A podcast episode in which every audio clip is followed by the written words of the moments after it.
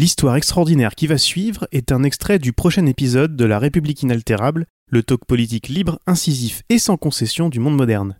Vous voulez en savoir plus sur la source de cet article fort en émotion? Abonnez-vous à La République inaltérable dans votre app de podcast ou sur Spotify pour ne pas rater la diffusion de l'épisode complet.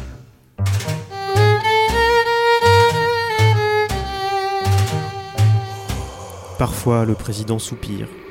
À l'abri des regards indiscrets, il expire ostensiblement. Un signe de lassitude rare chez lui. Comme un air de complainte qui frappe ses visiteurs. Ses soupirs détonnent avec l'image publique d'un chef de l'État fringant et sûr de lui, lancé à la conquête de l'opinion pour parer la colère des gilets jaunes.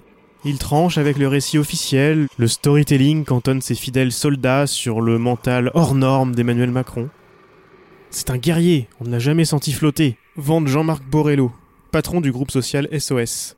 Il est vraiment bluffant, relève la secrétaire d'État à l'égalité homme-femme Marlène Schiappa. Il est dans un état, il est sous l'eau, S'alarme un familier. rincé, essoré. S'affole d'autres, Il a perdu la queue du Mickey, il n'arrive plus à l'accrocher. constate un ami. Un de ses textoteurs du soir va plus loin, On n'est pas loin du burn-out. lâche-t-il très sérieusement. Une petite main abonde. Heureusement qu'il est maquillé, sinon on verrait à quel point il est crevé. Le chef de l'État a sa part de responsabilité dans cette mauvaise passe. C'est le plus mauvais manager que la Terre ait porté. Ose un conseiller de l'exécutif, surpris qu'il ne promeuve pas davantage les talents et rechigne à tuer les moins performants. Il est très darwinien. Se résigne un ministre.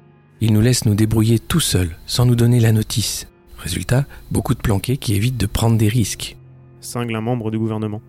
C'est au président de tout porter. Se désole un macroniste, pour qui le départ du dévoué Benjamin Griveaux est une sombre nouvelle. Il y a peu de volontaires pour monter au front. Parfois, le président tergiverse. Pour éteindre la révolte qui secoue son mandat, il rêve d'une mesure à effet waouh, selon l'expression d'un ami. À force de faire durer le suspense et d'étirer sans fin le grand débat, il finit par inquiéter ses plus proches. S'il déçoit, il est mort. Et il va décevoir. Frémit l'un, Je ne vois pas comment on sort de ça. angoisse un autre. Avec les beaux jours, les gilets jaunes vont revenir et installer des barbecues sur les ronds-points. À moins que le président ne déniche le remède miracle dans les méandres de son cerveau. Parlementaires et ministres sont nombreux à s'en remettre à ses supposés super-pouvoirs. Je l'ai toujours vu avoir un coup d'avance et sortir un lapin de son chapeau. Prit l'un, J'ai une confiance absolue dans le Christ. professe François Patria, le patron des sénateurs La République En Marche. Un député macroniste file la métaphore religieuse en soupirant lui aussi Le Très-Haut a de la ressource. Amen.